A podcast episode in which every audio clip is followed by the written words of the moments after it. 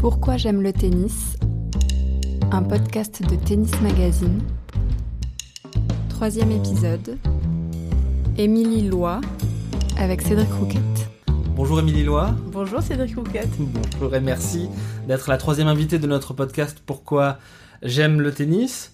Euh, que faites-vous, Émilie Loy Aujourd'hui, on ne vous voit plus sur Eurosport depuis euh, quasiment deux ans. Non, c'est normal parce que je bosse à la Fédération euh, française de tennis. Je suis au service vidéo et contenu. D'accord. Et comment s'est présentée cette opportunité?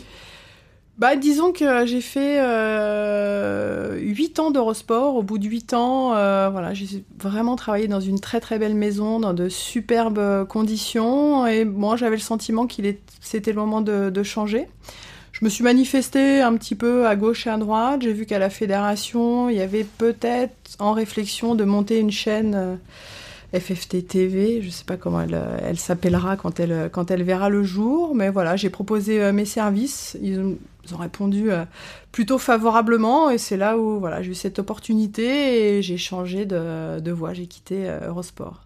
Donc le tennis, vous aimez y jouer, puisque vous avez été professionnel pendant 10 ans, si je ne me trompe pas Peut-être un petit peu plus, un petit peu on va dire pendant 12-13 ans. Ouais. 12-13 ans ouais. J'ai commencé, c'était en 96. 96. 96 sur le circuit.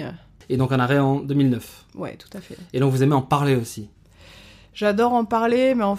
j'en parle tout le temps. C'est euh, ma vie. Je me suis mariée à un entraîneur de tennis d'ailleurs, donc euh, autant dire qu'on en parle très très régulièrement. J'ai commencé à l'âge de 5 ans, donc j'ai toujours baigné euh, dans le tennis. Mes parents ne jouaient pas euh, au tennis. Mon père faisait du foot, mais le hasard des choses a fait qu'il m'avait acheté euh, une raquette et une balle. Et voilà, ça a démarré comme ça. Et le tennis, c'est, ça a une part hyper importante dans ma vie. Alors pourquoi aimez-vous le tennis, Émilie Lois J'aime le tennis parce que déjà je trouve que c'est un sport magnifique. Déjà je trouve que c'est un sport féminin magnifique. Euh, déjà c'est ce qui m'a ce attiré.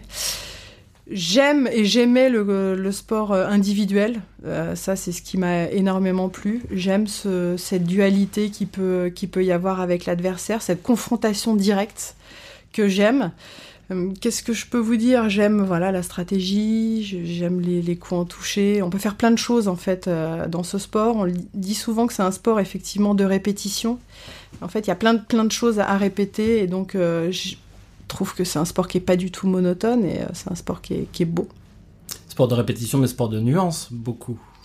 Ouais, quand je dis répétition, c'est que c'est qu'on doit répéter les coups en permanence, c'est-à-dire les gammes, les gammes de coups droits, de revers, les situations, les schémas de jeu qui doivent être répétés, euh, le service qui doit être travaillé. Enfin, je veux dire, ce sont des, des millions de, de, coups qui sont faits euh, à répétition, et euh, pour bien les assimiler, pour bien les maîtriser, eh ben, il faut les répéter. Sport féminin, ça a été votre premier élément de réponse. Vous pouvez développer? C'est compliqué là en 2019 parce que là je vois que faut... j'aime ce sport féminin parce qu'en fait je trouve que c'est un sport qui est élégant. Voilà, je trouve que les joueuses euh, sur le terrain sont euh, sont élégantes. Je sais pas ce qui se passe euh, dans ce sport, mais c'est vrai que c'est un sport que je trouve attirant. C'est un sport où on a la chance aussi, c'est que on peut très bien gagner notre vie. Ça, c'est pas forcément le cas dans, dans beaucoup de sports. Et c'est même quelque chose de, de, très très rare. Donc au-delà d'aimer effectivement ce sport, j'aime aussi la, voilà, la, la, beauté, la beauté des gens et des gestes sur le court. C'est quoi le problème avec 2019 Ouais, vous me cherchez là. Non, parce que c'est vrai que quand on dit 2000, euh, quand on dit euh, sport féminin, ça peut être, il euh, y a beaucoup de, faut faire attention parce qu'il y a pas mal de choses qui sont un peu sexistes, qui sont dites, donc faut faire très attention et faut être très nuancé. Donc euh, c'est bien parce que là vous me prenez à mon propre piège et ça c'est euh, ça c'est bon. Mais euh, voilà, je trouve que c'est un, beau sport en tout cas pour une petite fille. Alors vous allez dire, je, fais la promo à fond de ce sport. Certes, c'est un peu logique parce que je l'aime beaucoup, mais en plus je trouve que jouer par une, une, petite fille, je trouve ça très très beau. Ce qui est très 2019 avec le, le tennis, c'est que c'est un sport mixte, enfin en tout cas qui peut être beaucoup plus que beaucoup d'autres pratiqués indifféremment par les hommes et les femmes. Ouais, moi c'est ce que j'aime, c'est que c'est effectivement, comme vous le dites, c'est un sport mixte. Euh, les grands rendez-vous sont joués euh, hommes et femmes euh, sur le même site au même moment. C'est pour ça que c'est intéressant de voir aussi. J'ai lu quelques quelques articles justement sur la mixité et sur le fait est-ce que vous êtes pour qu'il y ait telle ou telle compétition qui soit mixte au même moment? C'est vrai que nous, en tout cas en tennis, on a toujours baigné là-dedans. parce qu'on parle des grands chelems, les quatre grands chelems, mais il y a également les Masters 1000. Donc, donc voilà, je trouve que ça donne en, en, fait le sport encore plus riche, le fait qu'il y ait les hommes et les femmes sur un même site. Je pense qu'en termes de promotion aussi, pour moi, c'est un plus. Euh, c'est pas parce qu'on est sur un même, euh, même site, euh, hommes et femmes, que les femmes sont moins mises en avant. Loin de là. Donc, d'où voilà, cet amour pour, pour ce sport. Ça commence à 5 ans? Oui. Racontez-nous. Ça commence à 5 ans à Cherbourg. donc, mon papa joue au foot à un petit niveau, mais il s'entraîne tout de même trois fois par semaine. J'étais très très proche de, de mon père, j'étais assez active apparemment quand j'étais petite et donc déjà cette, attirance pour le sport et donc il m'a acheté une raquette et une balle. Euh, parce qu'à l'époque, c'est vrai que maintenant ça pourrait être différent, c'est que les petites filles ne jouaient pas au foot, donc euh, ça lui est pas venu en fait à l'esprit de me donner un ballon et de me faire, euh, de me faire jouer au foot. Donc il m'a acheté une raquette et une balle et il s'avère que dans son équipe il y avait le président du club de Cherbourg et qui lui a dit bah tiens attends elle se démerde plutôt pas mal euh, t'as qu'à l'inscrire au club. Et donc euh, c'est parti comme ça. Et avec cette raquette et cette balle, c'était quoi? C'était du mur euh, Ouais, du mur, du mur. Ah là là, complètement, parce que j'étais toute seule en fait dans un coin pendant que lui s'entraînait. Bah, moi, je tapais au mur. Voilà, quand je vous disais sport de répétition, il y avait déjà de la répétition dès le plus jeune âge. Et donc là, c'est le partenaire qui détecte ça à côté du terrain de foot, quoi. Ouais, juste à côté, le président qui dit, mais attends, elle, se débrouille plutôt bien, bah tiens, inscris-la au club. Et c'est comme ça que ça a débuté à l'AS Cherbourg, l'association sportive de Cherbourg où j'ai commencé au mini-tennis comme tout le monde, et puis bah, très vite j'ai quitté le mini-tennis pour aller dans des groupes euh, voilà, de compétition, et après repéré par le département, la ligue, et puis voilà comme le chemin s'est fait. Et alors donc là on est à peu près au milieu des années 80 je suis né en, on peut le dire, hein, je viens d'avoir 40 ans, donc je change de dizaine, donc 79, donc là on est en 84. On est en 84. Et donc dans la deuxième moitié des années 80, le, tennis, qu'est-ce que c'est dans, dans, dans, votre vie? Enfin, C'est déjà une passion c'est, Est-ce qu'il y a l'idée de de devenir une très bonne joueuse plus tard? Qu'est-ce qui se joue dans la tête de la petite fille, Émilie Lois Pas du tout, il n'y a pas du tout de... C'est un jeu pour moi et c'est un divertissement. Euh, je suis quelqu'un de très très sportive euh, dès euh, le plus jeune âge, donc c'était vraiment de la pratique, de la pratique, voilà, comme ça, juste vraiment pour le plaisir. C'était le mini tennis au club et faire des tournantes sur le terrain ou faire des doubles ou des simples, en plus des, entraînements, donc beaucoup de, de pratique libre. Et euh, c'est vrai que quand j'entends pas mal de joueuses, notamment Elie Mauresmo, qui dit qu'elle avait été inspirée, par exemple, avec la victoire de Yannick Noah à l'époque, euh, moi je regardais pas du tout de tennis à la télé. C'est-à-dire qu'en plus, euh, il n'y avait pas les, les, les, moyens et ce qu'on peut, ce peut avoir aujourd'hui avec le téléphone ou avec les ordis. Donc c'était vraiment de la pratique et pas du tout de projection vers le haut niveau. Le, la projection vers le haut niveau et la décision d'être professionnel de tennis est arrivé euh, beaucoup, beaucoup plus tard. Et donc à ce moment-là, il y a quand même, euh, parce que quand le président dit euh, amène-la, elle se débrouille bien, est-ce que tout ça se traduit en tournoi aussi? Parce que dans votre première réponse tout à l'heure, il y avait l'idée de, matcher. Matcher, ça... Toujours. Toujours le match des, le match, le point des, des toutes petites. le fait aussi de jouer contre les garçons d'être dans un, dans un groupe mixte et de te dire bah tiens je vais jouer contre le petit garçon je vais, euh, je vais essayer de le battre euh, je vais progresser. Donc il y a ce, ce côté euh, progrès. Battre l'autre pour moi j'assimile en fait. Battre l'autre est, un, est un progrès. Et, mais ça ça a toujours été. Même maintenant à 40 ans je peux rien faire. Ou même quand je joue avec, avec mes enfants c'est le jeu le jeu et gagner gagner d'accord. Et la compétition vous la commencez tout de suite? Moi très tôt. Mmh. très tôt. Après c'est j'ai pas de de souvenirs précis, mais déjà il y avait les championnats de Normandie. À l'époque, c'était super poussin, donc on avait, euh, on avait, euh, on avait 8 ans à l'époque. Donc la compétition est arrivée euh, très très vite avec des titres bah, de championne départementale, championne de la Manche et de championne de Normandie. Alors comment ça vient cette idée que effectivement ce niveau, il y a peut-être moyen d'en faire une carrière, il y a peut-être moyen de de s'y épanouir comme adulte? Comment ça se construit? Moi, j'ai gravi les étapes en fait de façon normale à l'époque, on va dire ancienne époque, c'est-à-dire avec vraiment tous les, toutes les étapes fédérales. Moi, je suis un, produit, mais un pur fédéral, 100% fédéral. Et donc, euh, donc c'est parti, championne de la Manche, championne de Normandie. Après, vous êtes détecté au niveau de, voilà, de la région, des rassemblements. Ensuite, bah, vous êtes détecté sur le plan euh, national. Et euh, la différence entre avant et maintenant, si on peut faire une comparaison, c'est que moi je suis allée en pôle France à l'âge de 13 ans, parce que j'avais de bons résultats sur le plan régional et après sur les rassemblements euh, au niveau euh, national. Et je suis arrivée à 13 ans, jouer trois fois une heure et demie au tennis par semaine. Alors à l'époque, c'était beaucoup pour quelqu'un de lambda dans un club. Aujourd'hui, un jeune qui a 13 ans, qui a 12 ans, il joue trois fois une heure et demie. Euh, c'était pas énorme. Mais si je me souviens bien, il y avait tellement de, jeux libres et de pratiques à côté qui fait qu'en fait le volume, le volume de jeu et le volume horaire était, euh, était assez important.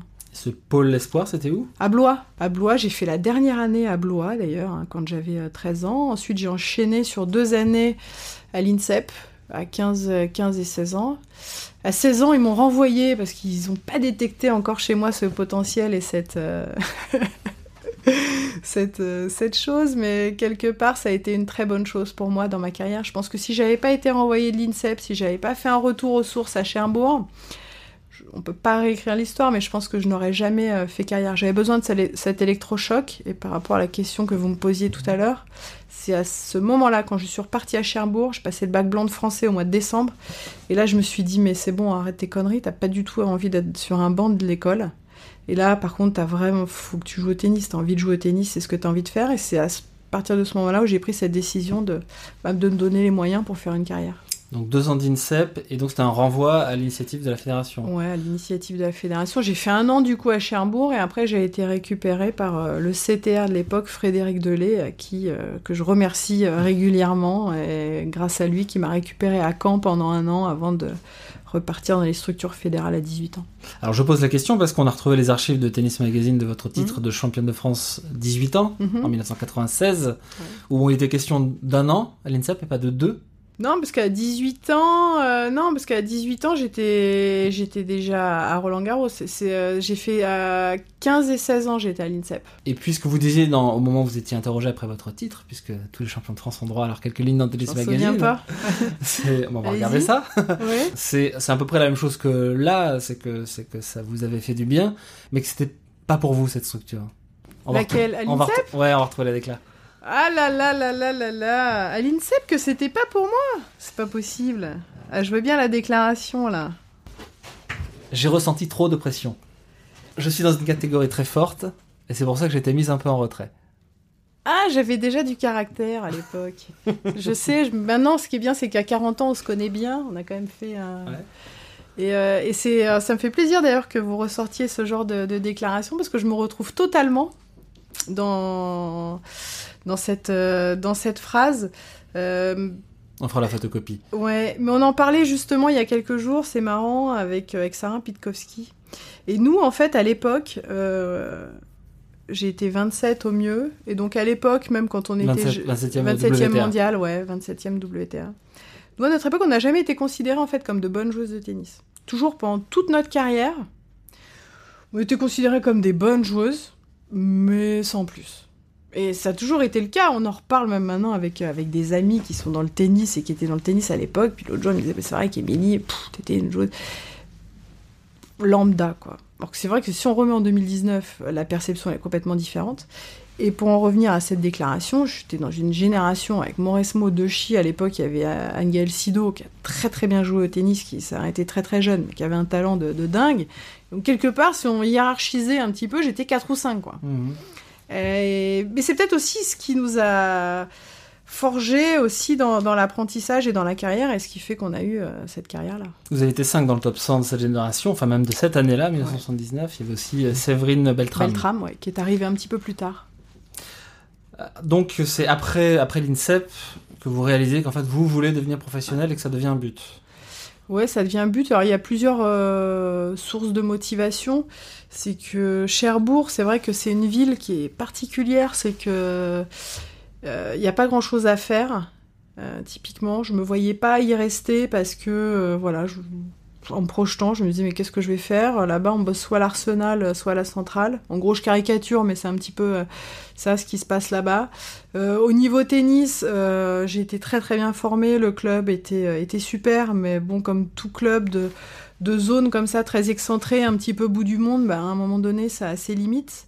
Et ces facteurs m'ont fait en fait voilà, m'obliger quelque part à bouger, à voyager. Donc du coup, ça n'a jamais été un manque parce que j'ai jamais quitté. Alors le truc le plus difficile, c'est que j'ai quitté mes parents. Donc tu quittes ta cellule familiale, mais c'est pour une, on va dire, c'est pour une bonne cause.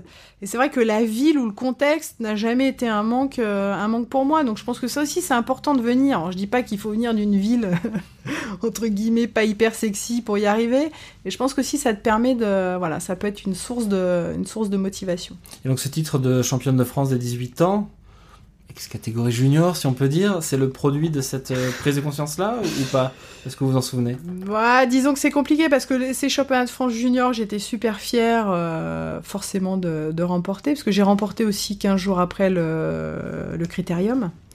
Donc ça a été un double titre. Après c'est pareil, c'est un titre où il n'y avait pas, avait pas Amélie, il n'y avait pas Nathalie, donc euh, quelque part c'était un titre qui, effectivement, je suis très fière d'avoir été championne de France des 18 ans, et euh, c'était bien d'avoir ce titre, je trouvais que c'était symbolique, mais c'était, euh, voilà, parce que aussi les, les filles n'étaient pas, n'étaient pas présentes. Si elles avaient été présentes, euh, une des deux aurait, aurait très certainement gagné, parce qu'il y a toujours eu entre nous un écart de niveau qui était conséquent, je ne sais pas, mais en tout cas, il y avait une vraie hiérarchie entre toutes les trois, par exemple. Donc, dans la foulée de ce titre, c'est à ce moment-là que vous devenez professionnel. Mm. Les choses avancent assez vite. Premier titre ITF en 97, top 100 en 98, les huitièmes à Melbourne en 99. Euh, vous vous souvenez bien de cette période? Est-ce que vous pouvez nous raconter comment vous l'avez je me, ouais, je me souviens bien de cette période. Je me souviens surtout de ce huitième à, à l'Open d'Australie. Avant, je me souviens des, des, matchs, notamment il y a des matchs qui m'avaient marqué, une finale à, au Havre, par exemple. Je sais plus si j'avais fait finale ou gagné au Havre. Enfin, c'est des tournois qui m'ont marqué parce qu'à la fois c'était au-delà du fait que ce soit en Normandie, c'était sur terre battue, c'était les premiers en fait tournois professionnels que, que je disputais. Et c'est allé très très vite. Je Mais même à l'époque, en fait, on avait ces, ces... je sais pas si c'était ces réflexes, c'est que ok, le circuit ITF, c'est le circuit sur lequel bah, tu dois absolument, tu es obligé de passer par là. Mais en gros, faut y rester un ou deux ans et après tu accèdes au circuit WTA. Et donc euh, voilà, on a passé ces étapes de façon euh, très très rapide. Euh, j'ai joué beaucoup d'ITF, mais ça a très très vite, très très vite bien marché. Et ce huitième à l'Open d'Australie, c'est un moment qui est mémorable. Après, avec le recul, on peut pas choisir, mais il est arrivé hyper tôt, peut-être trop tôt pour le. Je sais pas si c'est le savourer à sa, juste valeur, mais après c'est difficile parce que maintenant je parle avec du haut de mes, de mes 40 ans, donc forcément avec plus de, avec plus de recul, avec plus d'analyse, mais euh, ça arrivait tôt. Qu'est-ce qui, qui, vous fait dire que c'est arrivé tôt Tôt dans le sens, c'est que je n'ai pas savouré à sa, à sa juste, normal. Euh, juste valeur. Ben non, normal, parce que moi je suis quelqu'un qui, euh, toujours, qui... je travaille sur la confiance, mais qui n'a pas une confiance, une confiance naturelle en moi qui, qui se dégage. Donc en fait, tout ce que j'ai fait, ça n'a jamais été, euh, été normal. Quand j'ai fait huitième, je me suis dit, waouh, putain, c'est plutôt pas mal. Parce que quelque part, dans tous les discours que t'entends, c'est t'es toujours derrière. Et tu te dis, putain, à un moment donné, je fais huitième. Ça quand même, euh, voilà, ça a quand même de la gueule. Et toujours le sentiment, mais inconsciemment, hein, les gens mmh. qui m'ont encadré, attention, l'ont pas fait de façon malveillante, etc. Et de façon inconsciente, euh, ah, alors, ok, t'as fait huitième, mais t'es quand même derrière, et Amélie fait finale. Donc, euh, donc voilà, c'est pour ça que est-ce que c'est à cause ou voilà au niveau de la confiance en moi où je l'ai je l'ai développé, je le développe et je le travaille euh, même encore euh, encore maintenant. Mais mais voilà quoi. Quelle était votre structure d'entraînement à ce moment-là? Entre, entre le titre de championne de France et, et, Melbourne, comment, dans quel environnement se passe cette, cette ascension, puisqu'on peut appeler ça comme ça Quand je suis championne de France, en fait, euh, j'étais toujours avec euh, Frédéric Delay à Caen. Là, du coup, je suis, je suis venue m'installer euh, à Paris, donc je suis revenue dans la filière fédérale. Et j'étais entraînée par Georges Goven et Loïc Courteau. Voilà, on a fait le, il y a eu le binôme pendant pas mal d'années, avec dans le groupe Nathalie Dechy, Amélie Cocheteux, qui avait un an de plus, une petite parenthèse avec Anne-Gaëlle Sido qui travaille à la Fédé, mais aujourd'hui elle s'est assagie, Anne-Gaëlle. Mais elle était insupportable.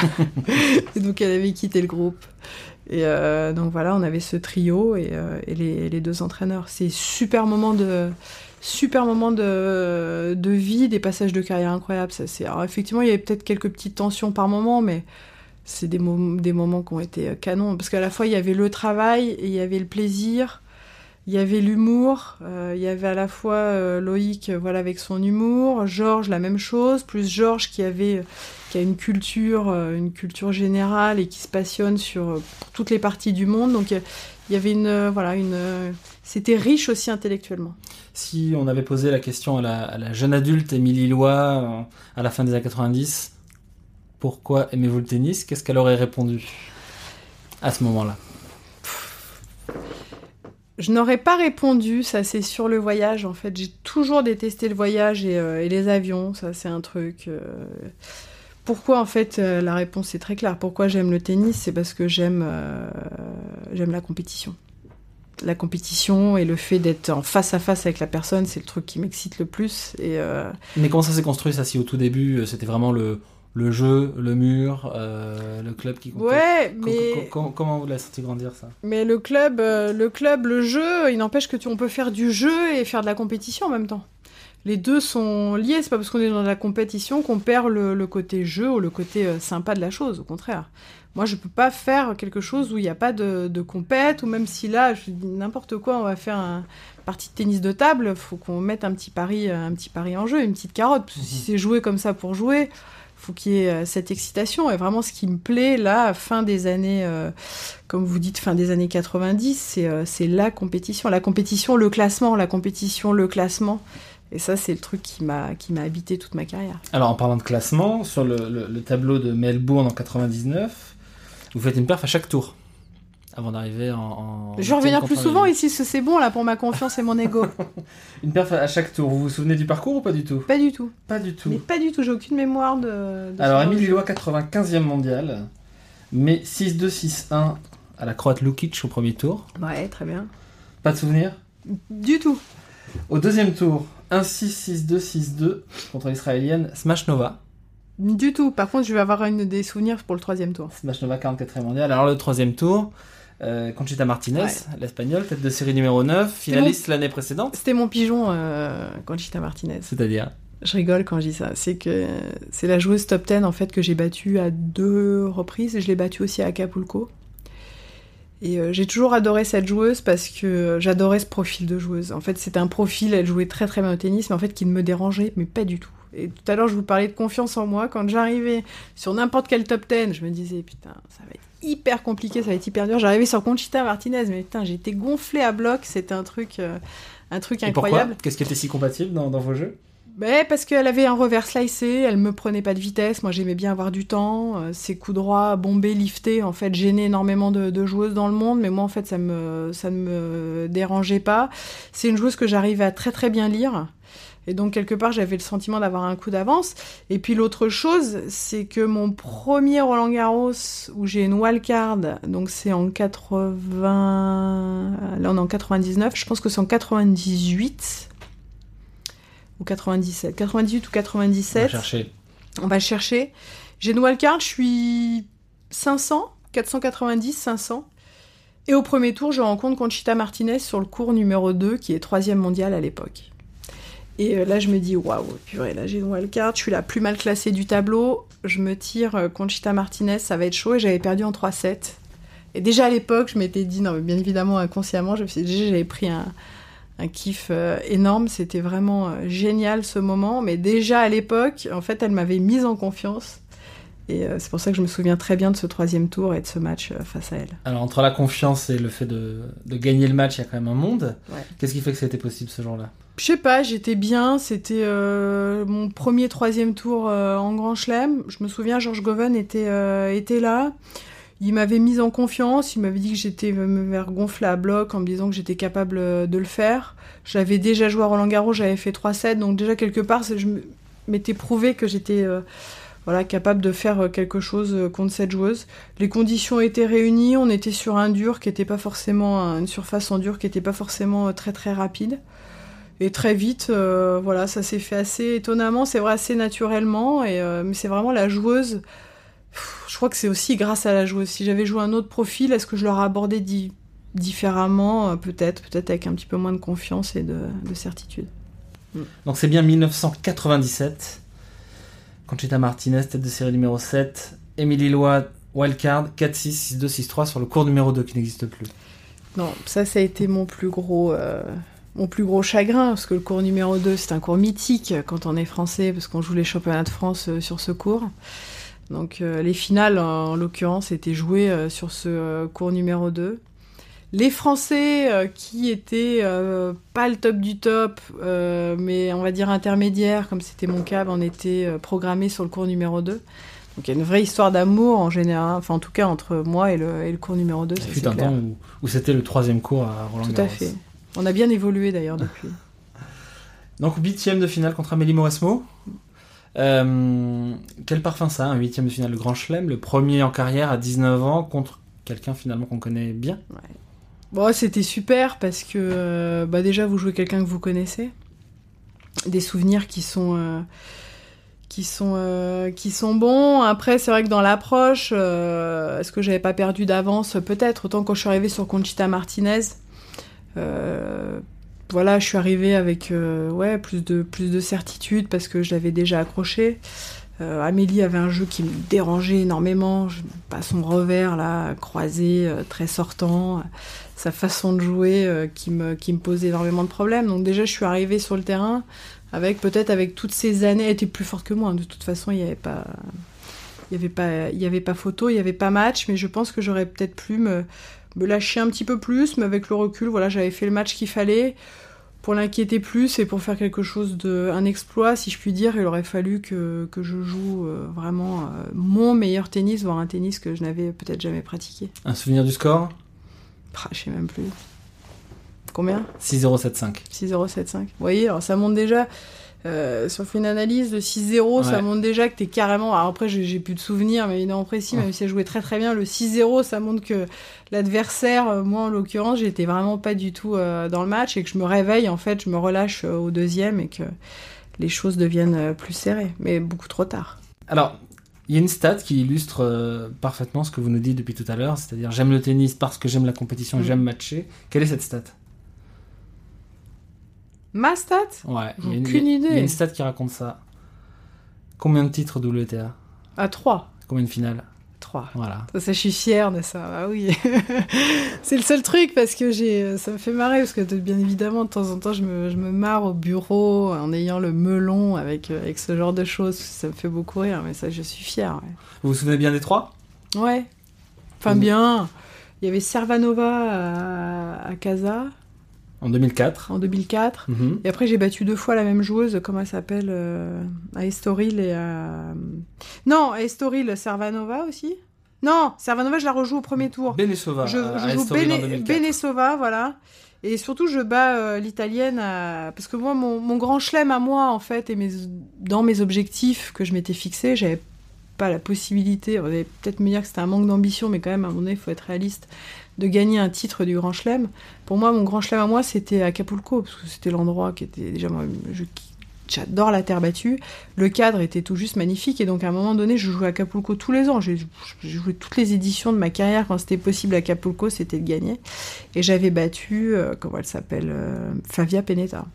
En finale en Ouais, 2007. 7-5, euh, 6-3, je crois, non? 6-2. J'ai pas le score sous les yeux, mais on peut le Voilà. retrouver. Non, non, c'est bon. Euh, donc 27e mondial, ça, ça arrive euh, en 2004, Ouais. euh, après le, le, le, le titre à Casablanca. Euh, évidemment, à ce moment-là, vous ne savez pas que c'est votre meilleur classement WTA. Vous êtes dans quelle, dans quelle envie, dans à quel niveau d'ambition à ce moment-là? 2004, 25 ans, premier titre WTA, top 30 Je me souviens, le lundi matin, je me suis réveillée, j'étais sur le lit, je me disais, purée, t'es 27e mondial. T'as cette espèce de petit kiff euh, qui te.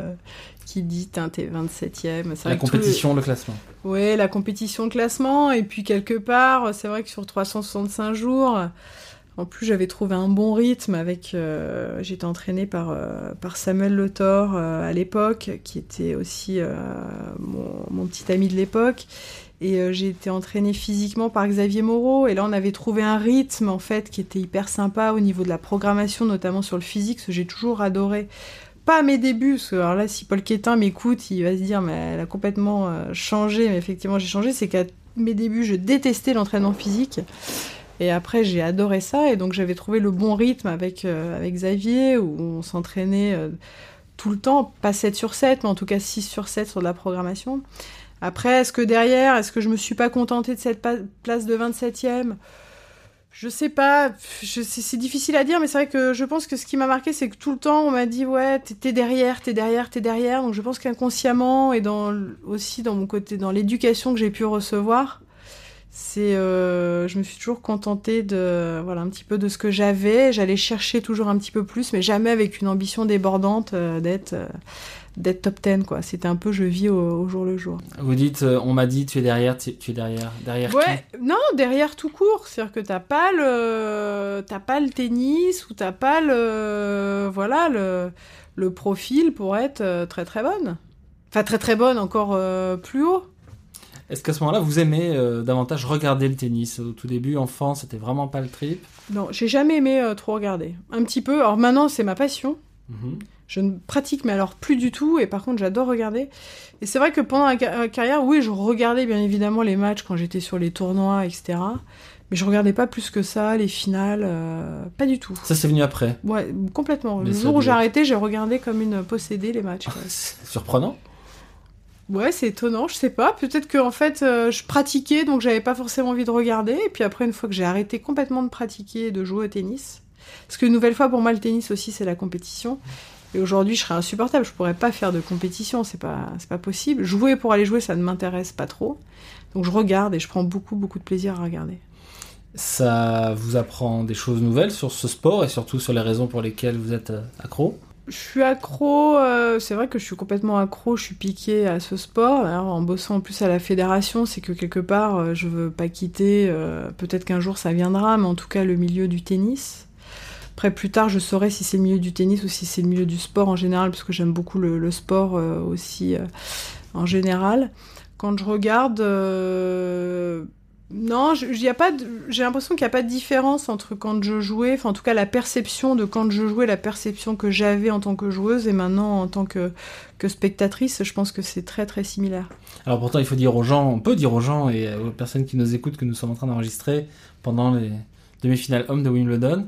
Ouais, mais si vous voulez, j'ai regardé et euh, moi, la demi-finale qui m'intéresse parce que je suis une pro Nadal, c'est la Nadal Federer C'est tout à l'heure. qui est tout à l'heure et donc j'ai effectivement regardé quand même, j'ai fait le calcul et je sais que je serai libérée pour le Nadal Federer.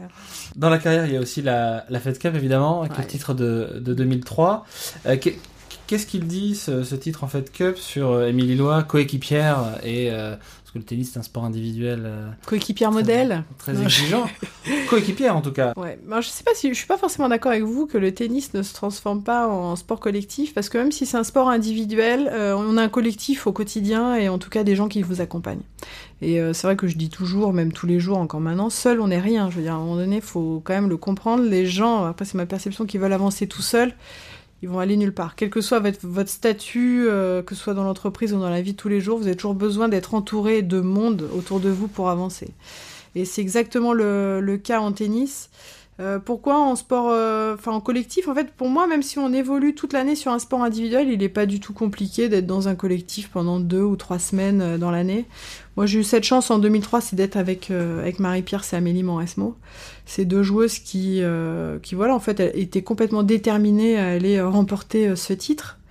Et j'ai vécu quelque chose de, de sympa, emmené par, par Guy Forger, c'est-à-dire que voilà, elles avaient deux façons de fonctionner qui étaient complètement différentes. Guy, à l'époque, avait réussi à vraiment bien s'adapter en fait aux deux personnalités et euh, au niveau de la, programmation et de l'organisation. Et quelque part, ça s'est fait, euh, voilà, comme comme un train qui passe et qui va à destination. Et moi, j'ai juste accompagné, voilà, ces deux joueuses vers euh, vers le succès en essayant, voilà, d'être bah, en gros la plus agréable possible, la plus facile possible pour voilà pas les perturber dans leur euh, dans leur quotidien. Et puis j'ai eu cette chance aussi de, de jouer le quatrième match qui n'était pas décisif. Et De ça la ça finale. de la finale. Et ça ça ça ça a compté énormément euh, pour moi. Pourquoi?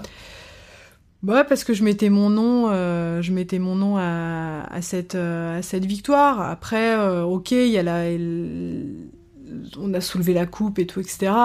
Euh, après, c'est vraiment Amélie et Marie qui ont gagné cette Fed Cup. Moi, j'ai contribué, si, tu- si vous voulez, de façon euh, physique ou même sur le quatrième point. Mais euh, voilà. sur- Et puis pendant la campagne, en double. et pendant la campagne et pendant la campagne en double donc euh, donc non même de jouer un match qui n'est pas décisif en simple c'était pour moi c'était c'était un symbole qui était un- c'est un cadeau que Guy m'a fait euh, pour lequel j'ai énormément euh, apprécié. Puis la quatrième, c'était Stéphanie Cohen-Aloro qui était dans l'équipe avec nous.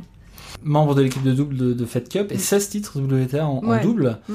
Euh, D'où vient ce, ce- ce goût et ce, et ce niveau, cette capacité à performer Mm. en, en double? Je pense que là, en l'occurrence, ça aurait pu être mieux. Ça aurait pu être beaucoup mieux si. euh, ce qui est pas évident, c'est qu'il faut faire les deux en même temps. Et c'est vrai que bon, quand on est joueur de tennis, on est joueur de tennis avant tout en simple. Et euh, j'ai toujours bien aimé parce que je suis une joueuse, euh, voilà, assez, euh, assez rapide, explosive. J'ai une bonne volée, j'ai un peu de, j'ai une bonne main, un peu de, un peu de talent. Donc, ce qui fait que je sentais bien les choses, j'arrivais bien à, anticiper. Donc, c'est toujours un jeu qui, euh, voilà, dans lequel je me suis bien sentie. Le fait aussi peut-être d'être accompagnée et d'épaulée par, par une autre personne fait que, bah, quelque part, il y a moins de pression. Puis en fait, on, on a moins d'attente sur le double. Étonnamment. Après, ça dépend des tournois, bien évidemment, parce que le, le- mon gros euh, déchirement, ça a été la finale de Fed Cup euh, perdue euh, l'année d'après. Mais euh, globalement, sur tous les doubles, ouais, c'est plus, c'est plus cool, il y a moins d'attente. Et puis, non, c'est un, un, un jeu, en tout cas une discipline qui est, qui est top. En changeant souvent de partenaire Ouais, mais j'ai pas- carrière. Ouais, j'ai pas réussi à me stabiliser. On avait fait avec Strebotnik à l'époque, on avait joué, on avait gagné trois tournois de suite. Donc à chaque fois qu'on a joué toutes les deux, on a 100% de victoire. J'ai voulu continuer avec, mais du coup, avec mon, mon niveau, on va dire, de, de 30, parce qu'en fait, mon moi j'étais 27 au mieux, mais mon niveau moyen, il était entre 40 et 50, euh, sur toute, euh, on va dire même 50, Mhm. sur, euh, sur toute la carrière. Et du coup, j'avais pas un, ni- enfin, un niveau, en tout cas un nom et un classement suffisamment, on va dire, prestigieux pour certaines joueuses, dont euh, Srebotnik, c'est dommage. Euh, parce que je pense qu'on aurait pu faire de, de très belles choses. Et après, voilà, j'avais aussi envie de jouer en simple. J'étais prête avec Srebotnik de faire des concessions et de faire une programmation plus orientée double pour que, pour voilà, continuer à avancer. Après, les choses ne se sont pas faites. Mais euh, j'ai vécu des années de dingue avec, euh, avec Nicole Pratt. On a fait beaucoup, beaucoup ensemble. Et là, ça, c'était euh, c'était fabuleux parce qu'il y avait une vraie relation entre nous, amicale, de, comment dire, dans l'entraînement, dans le jeu, il y avait une vraie complicité. Et ça, c'était ça, c'était génial. La finale de- Fed Cup de 2004, précisément, on vient d'en d'en parler. De quoi vous vous souvenez? Je me souviens en fait de déjà énormément de, de tension, de pression, quelque part pas prête, pas prête à jouer ce, ce, ce genre d'événement. Individuellement ou collectivement? Individuellement, Ouais. Ce double décisif, j'étais excitée de le jouer, mais en fait, j'étais, je manquais d'expérience, énormément d'expérience, de, à la fois à ce niveau de confiance, euh, de confiance en moi pour pouvoir, euh, pour pouvoir y faire face. Avec Marion, euh, voilà, après, on s'entend bien, on s'entendait bien, ça s'est toujours très très bien passé, mais c'est vrai que la mayonnaise a. Après, on joue une équipe aussi qui, qui joue pas mal, mais a pas suffisamment pris, et quelque part, la défaite, elle est assez logique. Je veux à aucun moment, on a pu, enfin, j'ai senti qu'on pouvait, euh, qu'on pouvait passer devant, et c'est vrai que, ouais, c'est une grosse, c'est une grosse échéance qui n'est pas passée, c'est une grosse déception, ouais. On a parlé tout à l'heure de Conchita Martinez et de ce match à Melbourne en 99. Euh, vous avez battu une autre top 10 en carrière. Est-ce que vous vous souvenez de qui, quand Oh, je sais même pas. Chanda Rubin, en Rome, à Rome en 2003. Ouais, exact. Mm. Souvenez J'avais été match Lucky Loser, je crois, il me semble. Mais, mais c'est même sûr, j'avais été Lucky Loser. Ça, ça m'avait marqué. J'étais allée voir la WTA et euh, j'avais fini tard et elle me faisait jouer le lendemain tôt. Et puis j'avais dit que c'était pas très fair, pas très normal au niveau de la programmation. On m'avait répondu, mais attends, déjà, tu dois être très contente parce que t'es lucky, Lucky Loser. Je fais ok. Ciao. mais ouais, Chanda Rubin, très bien. Il y a- il y a- Qu'est-ce qui- qu'est-ce qui reste de, de- de- des souvenirs d'une carrière de simple comme ça? On vient de reparler évidemment du huitième de Grand Chelem, des titres WTA. J'imagine qu'il y a d'autres images fortes qui restent. Il y a des les, images fortes, c'est vraiment c'est la victoire en, Fed Cup qu'on vient de dont on vient de sur lequel on vient d'échanger. Il y a Acapulco. Acapulco pour moi c'est un moment qui reste mémorable euh, parce que c'était l'accomplissement en fait d'un d'un objectif qui était très très fort pour moi. Il y a euh, ce premier tour à Melbourne face à Serena Williams où je suis à deux points de la victoire et c'est des moments en fait sur le cours qui ont été euh, voilà complètement géniaux parce que le public était top et que finalement bah, au début tu arrives sur le terrain t'es la, petite jeune fille qui arrive qui est complètement outsider. Et euh, plus le temps avance bah, j'arrive à prendre ramener le public avec moi et ça c'est des moments euh, qui sont hyper forts. L'autre chose qui m'a marqué et là c'est une déception qui est Je sais pas si elle est, si c'est comparable à la finale de Fed Cup, mais je loupe un huitième de finale à Roland Garros qui est tout juste, euh, qui est tout juste grotesque face à, comment elle s'appelle, Emmanuel Gagliardi. Où je gère le truc, mais arrêté par la nuit, changement de cours, j'avais tout visualisé, parce que j'aimais beaucoup la visualisation. Je me prends les pieds dans le tapis, c'est comme si vous me tendiez un, un stylo là, et que, pour le prendre, et puis je vous dis, bah non, non, j'en veux pas, quoi c'était aussi en gros c'est je caricature un peu c'est un peu aussi simple mais ça c'était ça c'était le plus gros échec en fait euh, dans ma carrière C'est un piège pour les joueurs français Roland Garros et pour les Françaises. Tous les ans, le public, les journalistes se disent, pensent, imaginent peut-être, vous allez nous raconter, que c'est trop dur Roland Garros quand on est français, qu'il y a une pression euh, à ce moment-là qui est, difficile à supporter. Après c'est énormément de pression. Tous les tournois du Grand Chelem c'est beaucoup de pression. Mais c'est vrai que Roland Garros c'est plus un petit peu plus de pression que que sur les trois autres. Ça c'est une, une certitude. C'est quoi la pression? Tu veux bien faire quoi. Donc déjà tu tu quittes en fait le- la performance, c'est-à-dire que tu te dis faut que je fasse quelque chose de bien. Donc tu déjà tu, tu te tends naturellement alors que sur les autres tu te dois de faire quelque chose de bien dans les autres grands chelems, enfin en tout cas tu te donnes les moyens de le faire. Et là du coup dans l'approche, tu te dis attends si je fais quelque chose à Roland Garros, ça va avoir la gueule, ça claque. Donc il y a forcément une pression supplémentaire. Est-ce que c'est après lié au fait que euh, il y a un peu moins de résultats sur à Roland Garros? Je suis pas sûre. Je suis pas complètement sûre. Si on prend, moi je pense toujours Roland Garros, c'est vrai que c'est horrible, mais je pense toujours à Amélie Mauresmo qui a une carrière incroyable, qui avait gagné Rome, donc qui peut très bien jouer, même si c'était pas sa meilleure surface sur terre battue, a jamais réussi. Donc c'est que quelque part il y a, il y a plus de plus de pression. Vous en avez parlé avec elle? Non, faut... d'ailleurs ça me fait penser à ça. Je vais lui en parler maintenant parce que maintenant Ah vous pouvez. Maintenant, maintenant c'est clair qu'on peut le faire. Sûrement, mais on voit un Joe, par exemple, il a fait demi. Euh, Gaël, il a fait euh, demi, si je dis quart ou demi. 2008, il a ouais. fait demi en 2008. Donc voilà, les résultats, effectivement, il n'y a, pas de- il y a pas de vainqueur. Les résultats sont pas, euh, sont pas incroyables, mais quelque part, ils sont pas non plus pires que sur, euh, sur d'autres surfaces. Donc, mais effectivement, il y a plus de pression. Il y a, il y a quelque chose qui fait que bah, vous jouez chez vous, à la maison. T'as forcément envie de bien faire, mais si on prend par exemple les Australiens, si on prend une Sam Stosur par exemple en Australie, qui à chaque fois se prend les pieds dans le tapis, alors qu'elle avait une, carrière euh, incroyable, elle a gagné l'US Open, donc euh, c'est pour dire. Elle a jamais bien joué à l'Open Australie, donc chez soi il y a toujours quelque chose de, particulier, de su- supplémentaire. Mais je trouve qu'on a quand même une tendance à retenir quand même les. Là, on est dans une période effectivement qui est, très délicate. Ça, je le, conçois chez les garçons, même chez, euh, chez les filles. Mais après, il y a de belles histoires qui se sont faites euh, tout de même à Roland. Et vous vous souvenez-vous avoir joué dans des conditions de relâchement à Roland qui vous satisfaisaient? Ou est-ce que c'est une quête un peu impossible? Non, faut pas dire que si, si on se dit que c'est impossible, on n'y arrivera Non, jamais. non, non, mais avec le recul. Mais euh, non, franchement, j'ai joué, j'étais un petit peu plus tendu que les autres, mais pas forcément. J'ai pas été euh, pétrifiée. C'est c'est le tournoi où j'ai eu les meilleurs résultats, hein, Roland Garros. hein. Donc j'ai fait plusieurs fois, j'ai dû faire quatre fois troisième tour. Mhm. Donc euh, c'est là où j'ai été, euh, j'ai été la plus à l'aise. Il y avait à la fois la surface. Je pense que la surface joue aussi euh, énormément, euh, énormément d'importance. Qu'est-ce que le tennis vous a appris sur vous pendant cette carrière sur le circuit d'une douzaine d'années? Ça, c'est une très bonne question parce qu'en fait, on apprend, c'est un peu comme une thérapie, hein, euh, on apprend énormément en fonction de, bah, des, des étapes, euh, des étapes franchies. Ça m'a appris que, déjà, ça t'apprend que tu es capable de faire pas mal de choses. Ça t'apprend à euh, très vite, enfin, plus les étapes avancent, c'est que tu as l'impression toujours que tu as un mur devant toi et que tu dis, bah, je vais jamais réussir à le, gravir ou à le passer. Et euh, bah, comment est-ce que je peux faire en fait pour euh, bah, continuer à avancer? Et donc en fait c'est une recherche permanente de trouver des solutions. Et ça on apprend vachement sur soi, c'est qu'en fait il n'y a pas de limite. Il n'y a pas de limite à, continuer euh, à avancer. Et ça c'est complètement euh, génial en fait comme sensation. Parce que quand tu commences tu dis bon, je vais être limité là là là là. Puis en fait quand tu fais le bilan à la fin de ta carrière, bah, tu te rends compte que tu as fait un sacré bonhomme de chemin et que les choses en fait euh, sont possibles. Donc, mais ça me sert aujourd'hui au quotidien. C'est-à-dire quand les choses sont pas possibles, où il y a forcément des périodes qui sont plus, plus sympas que d'autres, euh, que ce soit dans le boulot, que ce soit euh, dans la vie, euh, dans la vie perso. Et en fait, ça montre que bah, si tu as envie, tu peux quand même faire changer les choses et les ramener en fait. euh, je sais pas si c'est pour toi, mais en tout cas les ramener et faire que, que ça se passe bien. Et ça, ça m'a énormément appris dans ma carrière. C'est possible de garder des amitiés sur le circuit euh, à ce niveau-là de compétition et de rivalité? Ouais.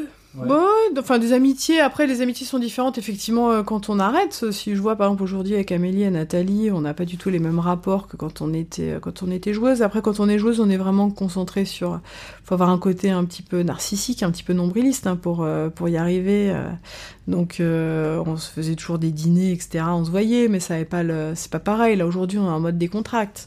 Donc forcément la relation elle est euh, elle est différente. On est dans un mode mode enfant, donc euh, c'est pareil. C'est euh, c'est pas du tout le, le même délire. On est dans un mode un peu plus voilà, un peu plus vin, un peu plus euh, un peu plus côté euh, voilà euh, sympa de sympa de la vie.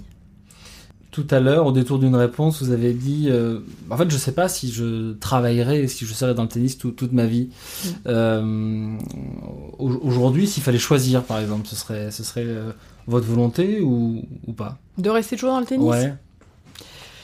Je sais pas, c'est pour ça que la vie, euh, j'aime bien la vie euh, comme ça, c'est qu'on sait pas de quoi ce que la vie nous réserve en Mhm. fait demain. Euh, Aujourd'hui, j'ai envie d'évoluer dans ce que je, je fais. Parce que demain, justement, je vais, je suis très très sport, hein, donc si j'ai la possibilité de bosser, de travailler dans un autre sport avec d'autres missions, pourquoi pas? Ça peut être aussi un beau challenge de quitter, de quitter en fait, en gros, euh, bah, ce que je connais euh, le mieux.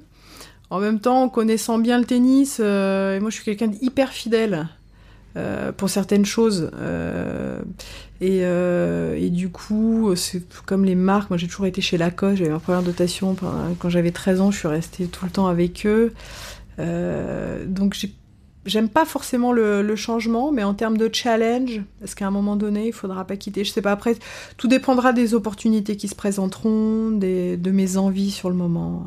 Je suis pas de plan euh, établi. Quelles sont les situations dans lesquelles le tennis vous manque ou vous a manqué euh, dans votre carrière?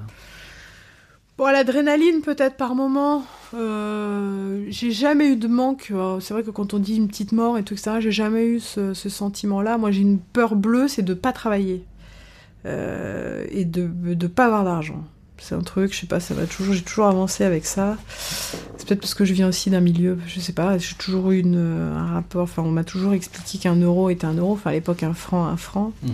Et euh, moi, c'est- c'est vraiment ça, plus que euh, après si je veux dire quelque chose, c'est peut-être l'adrénaline, euh, l'adrénaline, euh, voilà, ou la sensation de, gagner, quoi.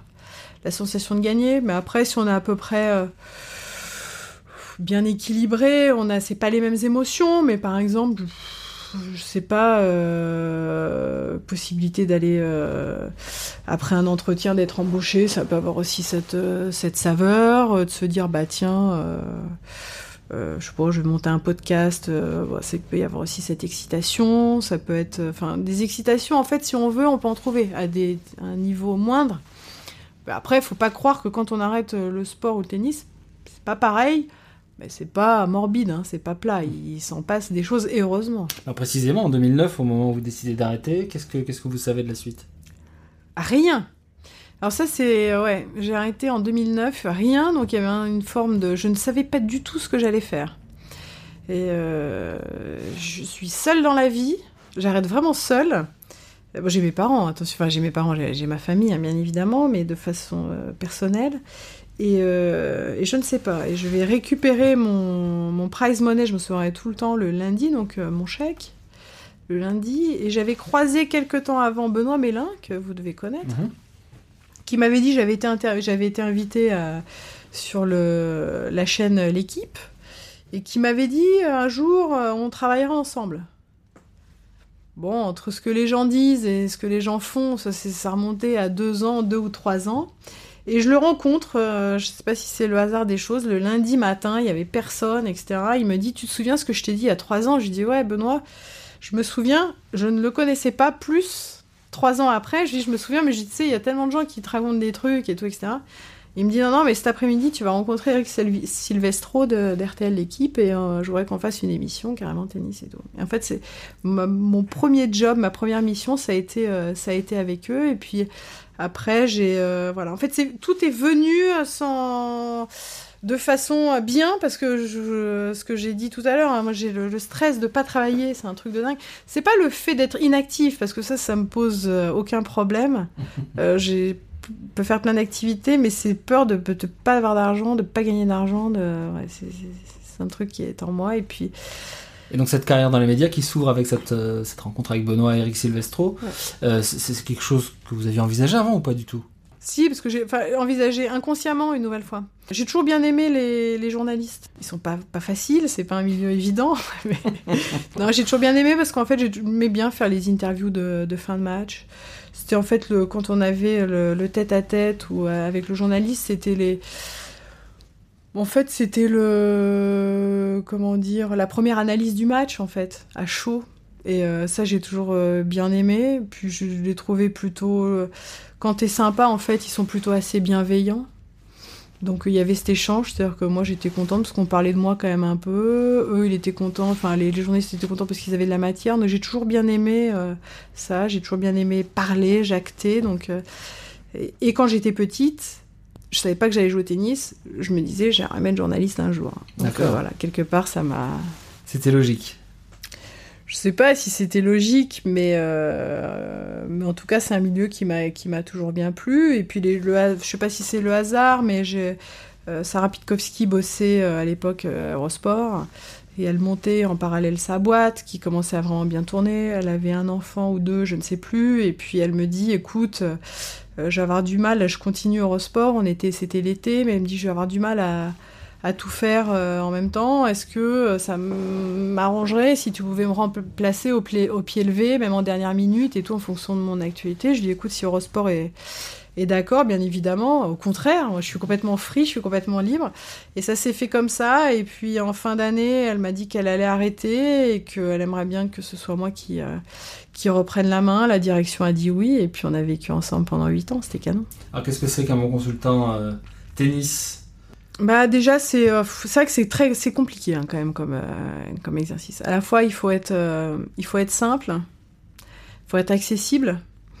je pense Eurosport ce qui est assez simple, c'est qu'on s'adresse vraiment à des spécialistes quand même au niveau des, des, des, personnes qui regardent, donc on peut plus rentrer dans le détail. voilà, c'est ça un bon consultant, un consultant qui parle pas forcément non plus trop.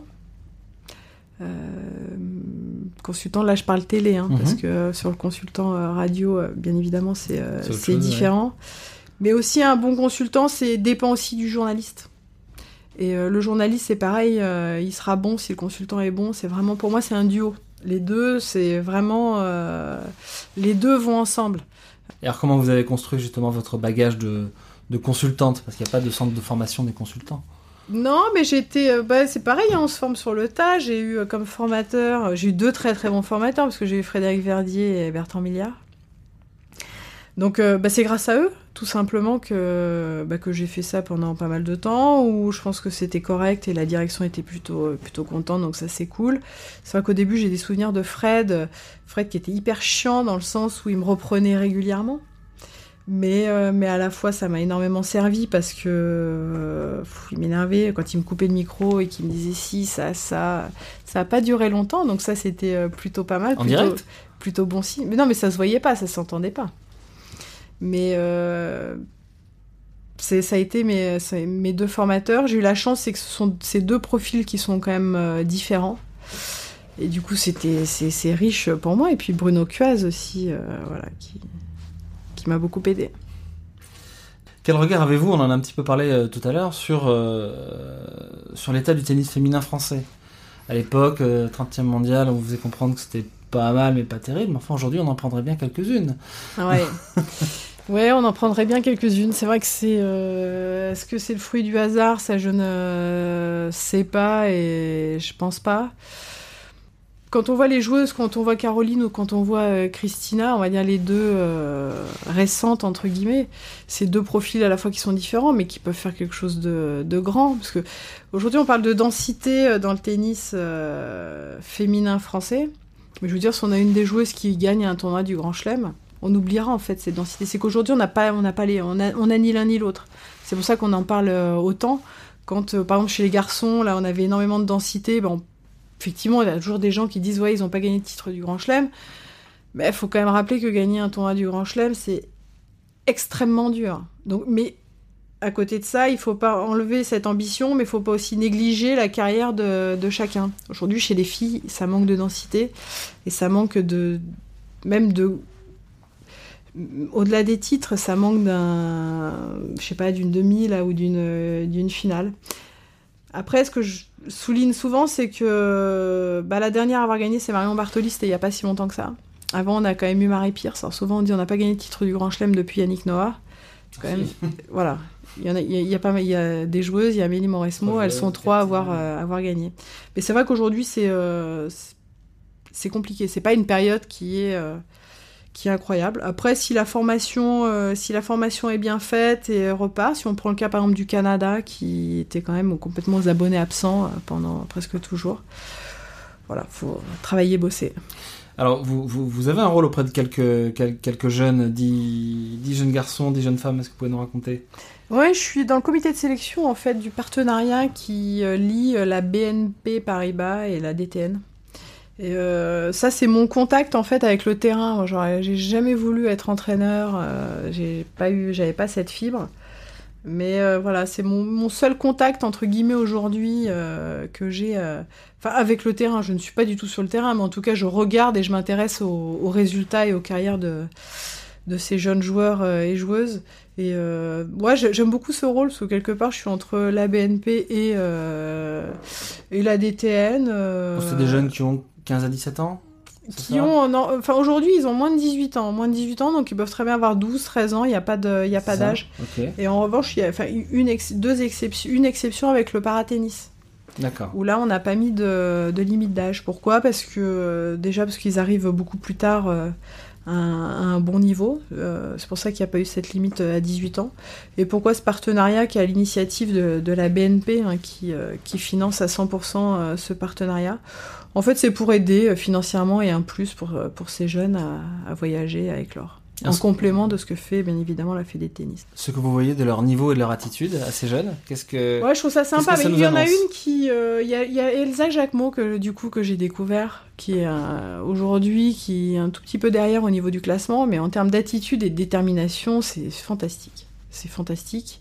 Pour ces joueuses-là, c'est génial parce que aujourd'hui c'est un partenariat qui euh, voilà, qui, qui, existe, mais en fait, on ne sait pas ce que ce partenariat va devenir demain. Ça se trouve, Diane Paris, Elsa Jacquemot, il y en a, ou d'autres, où les garçons vont être très très forts, et peut-être que ce partenariat évoluera. Aujourd'hui, c'est pas dans la politique de la BNP, mais peut-être que ce partenariat évoluera. Donc, c'est en fait, c'est un premier contact pour ces joueuses-là avec le monde de l'entreprise, et ça, c'est top. Vous repensez parfois à Émilie Lois à 14, 16 ou 18 ans quand, quand vous vous adressez à, à eux et à elles Ouais, ouais, j'y repense parce que, ouais, en plus, moi, j'ai été élevée avec Anne-Marie Rouchon, que vous n'avez pas connue, mais c'était. Justement, j'ai revu Anne-Marie, euh, qui, qui, était hyper exigeante. C'était vraiment un autre monde. Qui était, qui était euh, entraîneur? Ouais, qui était entraîneur. Et du coup, c'est vrai qu'il y avait une façon de parler. Après, ce que je me souviens, aujourd'hui, on est quand même dans un monde un peu plus, je dis pas laxiste, mais quand même un petit peu plus cool, un peu plus. Euh, voilà, c'est différent. Mais je m'en souviens, donc du coup, je suis. Euh, je suis quelqu'un d'assez. Euh, comment dire Je suis assez sympa quand même. Donc euh, j'ai pas. Alors vous allez me dire, ce qui dit sympa dit pas forcément dans la performance avec les jeunes, mais euh, je suis pas quelqu'un d'autoritaire. Donc. euh. Quelles sont les personnes qui ont le plus compté dans, dans votre évolution de joueuse de tennis? Mes parents, parce que sans mes parents et leur accompagnement dès le début, ce sont les deux personnes qui m'ont qui m'ont énormément aidé. Moi, ce que j'ai aimé en plus, c'est que ça a toujours été des comment dire des des supporters. Ils m'ont jamais poussé, ils sont jamais venus sur le terrain, ils m'ont jamais parlé technique parce qu'ils ne connaissaient pas. Et c'est vrai qu'aujourd'hui, on voit tellement de parents qui sont présents que je me dis pff, merci papa, merci maman, c'était euh, c'était tout juste vraiment incroyable. Donc euh, ce sont ces, ces deux personnes. Et, ah. et quand vous leur avez dit j'aimerais devenir professionnel, ils vous ont pas regardé bizarrement C'est ce que font beaucoup de parents? Oui et non, oui, parce que à 16 ans, en plus, euh, je dis bon, j'arrête le, je vais arrêter, enfin les études, je, je vais prendre par correspondance, mais ils savaient très très bien qu'en partant par correspondance, euh, ça allait pas être être incroyable. Bon, après, ce qui est fabuleux, c'est qu'ils m'ont dit ok, tu le fais, mais tu le fais à fond, quoi. tu le fais à fond. Après, je suis partie, euh, me suis tout de suite assumée avec des tournois français. L'avantage, c'est qu'en tennis, on pouvait faire des tournois français, des tournois de, de, de club et gagner, commencer à gagner un petit peu d'argent. Donc, en fait, je faisais des tournois tous les week-ends pour gagner un petit peu d'argent et pour pouvoir payer mon loyer et payer mes, mes pâtes, euh, mes pâtes le soir. Donc, euh, donc ils m'ont laissé le choix et puis très vite en fait ça s'est passé super vite en l'espace de deux ans en fait il y a un, même déjà sur un an euh, même mon année à Caen où je suis championne de France etc déjà on voit la on voit la différence. Et donc là quelque part ça ça rassure. Si je rassure aussi les gens qui nous écoutent c'est que même quand on prend ce risque alors bien évidemment passer le bac faire les études après en tennis on a aussi la possibilité de faire pas mal de métiers. Donc ça aussi c'est euh, assez rassurant et euh, et important. Donc mes parents, et puis ensuite mes différents entraîneurs, même si ça s'est pas bien passé, parce qu'ils m'ont tous apporté, euh, tous apporté euh, quelque chose. Alain Cartier à Cherbourg, euh, Thierry Couralet à Blois. Après, j'ai pas tous les cités parce que j'en ai oublié, mais il y a eu Anne-Marie Rochon, il y a Gallo Vérin, tout ça, il y a eu. Tous, quelque part, ont eu un rôle, mais toujours, je dis que c'est Frédéric Delay, parce qu'en fait, il a été présent à un moment charnière dans ma carrière quand j'étais à, à Cherbourg et que je suis partie à Caen. C'était le CTR de la Ligue de Normandie quand j'avais euh, 17 ans. Cette personne m'a accueilli chez lui avec sa femme pour me trouver un logement, pour m'aider, pour m'entraîner au quotidien, pour me trouver des sparring. Quelque part, je repars un petit peu et m'a sorti un petit peu de là pour, euh, pour me lancer sur la carrière. Donc, il a été un... j'ai rencontré en fait à un moment, il m'a tendu la main à un moment hyper important. Donc, euh, c'est la personne, si je devais en isoler une, euh, qui qui a été euh, super importante. Et puis après, il y a eu, euh, il y a eu euh, Loïc, et, Loïc et Georges, parce que voilà, quand on voit la carrière qu'ils ont pu faire, voilà, sont deux types hyper sympas, sont deux types qui connaissent super mal le tennis, qui sont passionnés, qui, euh, qui donnent tout. Donc ça, ça a été des, c'était des moments euh, géniaux avec eux.